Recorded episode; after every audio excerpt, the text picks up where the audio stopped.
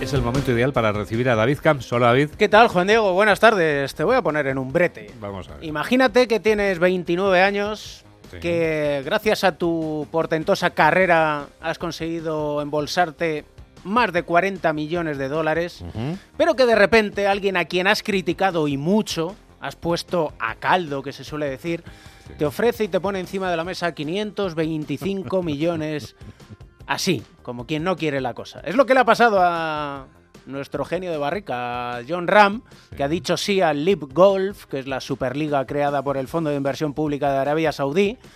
Y, entre otras cosas, quien juega allí no será elegible o no es elegible para, entre otras muchas cosas, jugar la Ryder Cup. Y John Ram ayer se tenía que justificar en su decisión.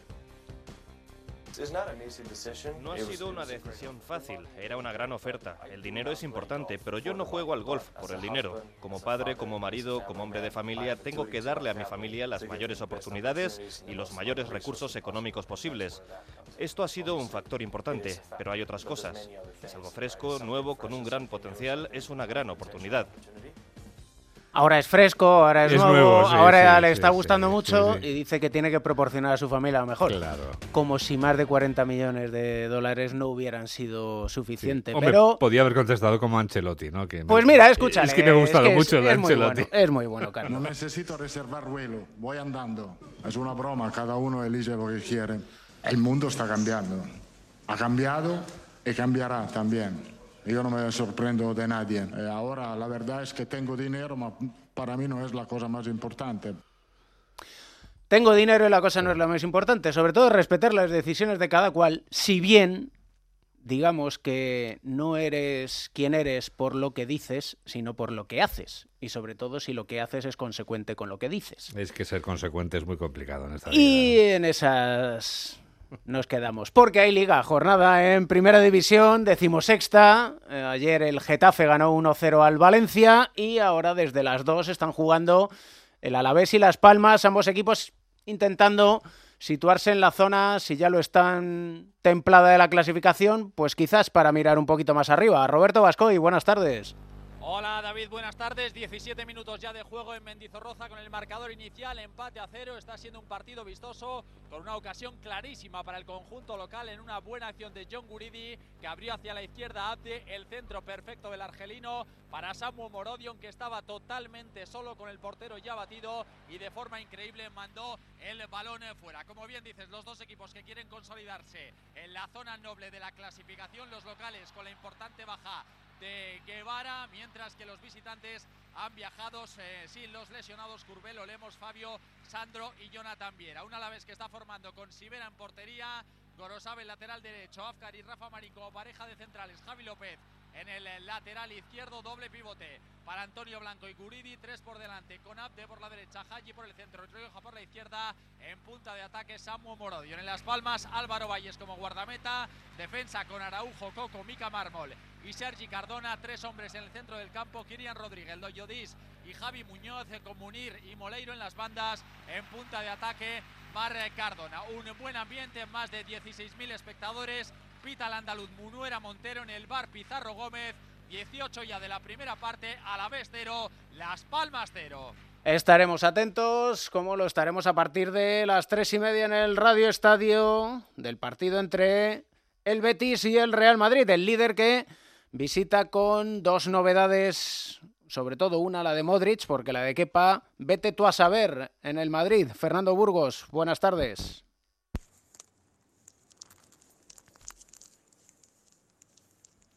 Fernando Burgos, buenas tardes. ¿Qué tal? Buenas tardes, David. Sí, bueno, vamos a esperar a la alineación que está a punto de salir. Un... Salvo sorpresa morrocotuda por eh, No tenemos buena comunicación con Fernando Burgos en el Betis, numerosas bajas. José Manuel Jiménez, buenas tardes. ¿Qué tal? Eh, muy buenas, sí, hay bajas y algunas eh, importantes. Eh, hay bastante ambiente en los aledaños del Villamarín. Se va a registrar una gran entrada. Pellegrini, efectivamente, con ese gran contratiempo de la baja de Guido Rodríguez, que fue operado el jueves y que va a perderse tres meses de competiciones. Bellerín tampoco está por sanción. No hay once oficiales del equipo verde y blanco, pero una alineación que va a tener novedades, sobre todo con Aitor Rival en el lateral derecho y la vuelta de Isco y de Ayoce, que descansaron en la Copa del Rey. Se está preparando Tifo con colorido verde y blanco en la grada de Gol Sur. En un ratito sale el autocar del Betis en dirección aquí al estadio Benito Villamarín. ¿Se llenará? Yo creo que se va a llenar. Va a superar los 55.000 eh, espectadores. Vamos a tener tarde de las grandes en el Villamarín. Te escuchamos, José Manuel. Un abrazo. Volvemos a Sevilla con Fernando Burgos. Fernando, nos contabas. Sí, bueno, ya en el interior del estadio Benito Villamarín, como contaba Jiménez, que va a lucir esplendoroso, tenemos 17 grados de temperatura, a punto de salir el 11 titular que te contaba de Carlo Ancelotti, que va a comenzar, salvo sorpresa morgotuda por Kepa Rizabalaga en portería, que se ha perdido los últimos partidos, que Lunin lo ha hecho muy bien, pero evidentemente el portero titular de Carlo Ancelotti es el vasco, el guardameta del Elsi, vuelve Modri para ser titular. Vamos a salir de dudas en unos momentos. Un Real Madrid que ha recibido esta mañana en el hotel de concentración la visita del presidente Florentino Pérez. El equipo blanco viajó ayer por aquello de que el partido es muy prontito a las cuatro y cuarto. Florentino que se ha pasado por el almuerzo de los futbolistas que ha sido prontísimo, evidentemente. El equipo está a punto de salir de su hotel, que está a 10 minutos de camino a este estadio Benito Villamarín. Un Real Madrid en muy buena forma, no pierde en liga desde el 24 de septiembre en el Chivitas Metropolitano. Desde entonces, nueve jornadas, siete victorias. Dos empates, la del Estadio Ramón Sánchez Pijuán aquí en la ciudad hispalense y la del Bernabéu Acero frente al Rayo Vallecano, un Real Madrid que está en muy buena forma y que ya tiene equipo titular que te voy a contar y con sorpresa en la portería, como te decía. Lunin va a ser el guardameta, David. Lucas Vázquez y Mendy en los laterales, Rudiger y Alba, pareja de centrales. En medio campo juega Modric, Valverde y Cross. En el doble pivota a la derecha Modric, a la izquierda Bellingham y arriba tampoco juega José Lu. Junto a Rodrigo Goes va a estar Brahim Díaz. Repito, un equipo que comienza no porque Pasí, no por Lunin con Lucas Vázquez de lateral derecho, con Modric de titular, después de perderse los dos últimos partidos, y sin nueve puro, con Brahim junto a Rodrigo Goes. Así sale el Real Madrid de Carlo Ancelotti a este escenario en busca mantener el liderato y esperar a lo que haga mañana el Girona en el campo del Fútbol Club Barcelona. gracias, Fernando. Precisamente hasta la ciudad condal nos vamos porque mañana es partido grande. Alfredo Martínez, buenas tardes. Buenas tardes, David. Xavi Hernández no ha ofrecido lista de convocados, lo hará mañana porque cuenta con muchas bajas. Hasta cuatro futbolistas, Íñigo Martínez, Ter Stegen, Gaby y Marcos Alonso. Solo tiene 15 jugadores del primer equipo junto con Lamin Yamal y eh, Fermín López. Y eso que Andreas Christensen ha llegado a última hora, llegó ayer por la noche y va a entrenar eh, solo una vez antes del partido después de su reciente paternidad. Rompe cabezas para el técnico, pero en cualquier caso, el partido apasionante frente a un Girona que es colíder. Entiende Xavi Hernández que está muy bien entrenado por Mitchell y que además va a seguir compitiendo por la liga durante bastante tiempo. Contra pronósticos, sorprendentemente, creo que pueden aspirar a, ganarla, claro que sí. Lo han demostrado, estamos prácticamente en el Ecuador de la, competición y van líderes. Nos llevan cuatro puntos, señal de que están haciendo las cosas muy bien. Me gusta cómo atacan, me gusta que no tienen miedo, que se quedan muchas veces eh, con vigilancias mano a mano atrás, que son valientes. Son valientes y creo que les ha hecho el hecho de ser valientes les ha hecho estar allí. Eso es lo que más. Es un choque apasionante de dos estilos muy parecidos, aunque el Girona le planteó sistemas diferentes la temporada pasada. En torno a la cláusula del miedo que impide jugar a Pablo Torre en el conjunto gironí, pero no así a Eri García porque no dio tiempo, es claro y rotundo Xavi Hernández con respecto a la misma. me parece muy bien. Un jugador nuestro no nos puede no nos puede ir en contra nunca. A mí me parece bien. Me parece lógico, además. Lo que le pasó al Atlético de Madrid el otro día, por ejemplo, ¿no? Con Joao Félix ¿cómo te sentirías tú? ¿No? A mí me parece bien, un futbolista que es tuyo nunca puede ir en tu contra.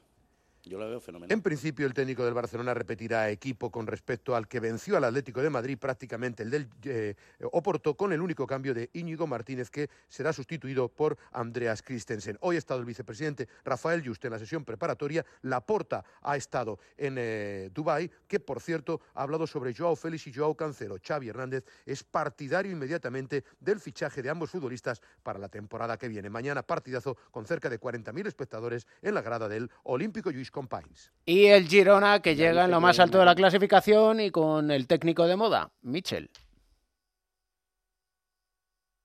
Ya dije que en aquel momento lucharíamos por Europa, creo que es el objetivo que tenemos, creo no, es el objetivo que tenemos ahora y de ganar al Barça pues eh, entramos en otra dimensión, porque sería dejarle a siete puntos y tendría muchísima repercusión para todo el mundo. Habría que seguir manteniendo el nivel, pero sí que es verdad que es un partido que si nosotros ganamos y somos capaces de, ser eh, mejores que el Barça, con la dificultad que tiene, pues eh, eh, esta plantilla podría, podría dar un salto de calidad muy importante. También pienso que, que de perderlo, no quiero que se mire como que ya vamos a dejar de pelear por todo. ¿Por qué no? Porque los pequeños detalles marcarán mucho el partido, pero pero tengo la sensación de que podemos hacerlo bien, podemos jugar bien, el equipo está con confianza. No quiero que sea un partido de tú a tú, quiero que sea un partido con una mentalidad, una mentalidad muy sólida de que somos eh, un equipo pequeño. Quiero ver a mi equipo siendo dominado en algún, en algún momento. Hay que saber jugar en ese tipo de partidos.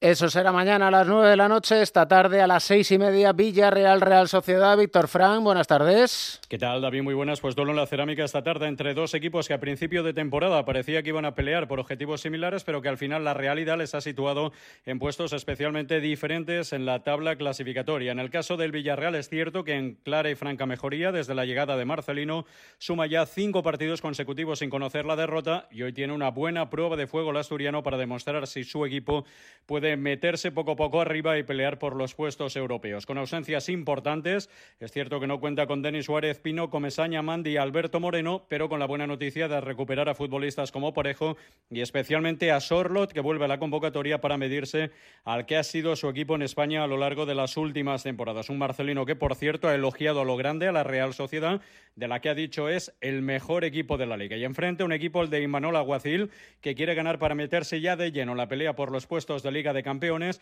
No va a poder contar el técnico vasco, es cierto, con jugadores importantes. Caso de Miquel Oyarzábal por su reciente paternidad. La baja del capitán, que se une a la del lesionado Barrenechea y también a la del sancionado Lenormand. Se espera buen ambiente con buena temperatura, la que hoy tendremos a partir de las seis y media en el Estadio de la Cerámica. Gracias, Víctor. A las nueve de la noche jugarán Mallorca-Sevilla, ambos luchando por evitar el descenso, lo mismo que el colista el Almería, que mañana visita al Atlético de Madrid, el equipo rojiblanco que viene de perder frente al Barcelona. Alejandro Mori, buenas tardes. David, vuelve la liga al Metropolitano, mañana frente al Almería, el colista a las 2 de la tarde, para un Atlético de Madrid que quiere recobrar la senda de la victoria después de la derrota sufrida en Montjuic frente al Fútbol Club Barcelona.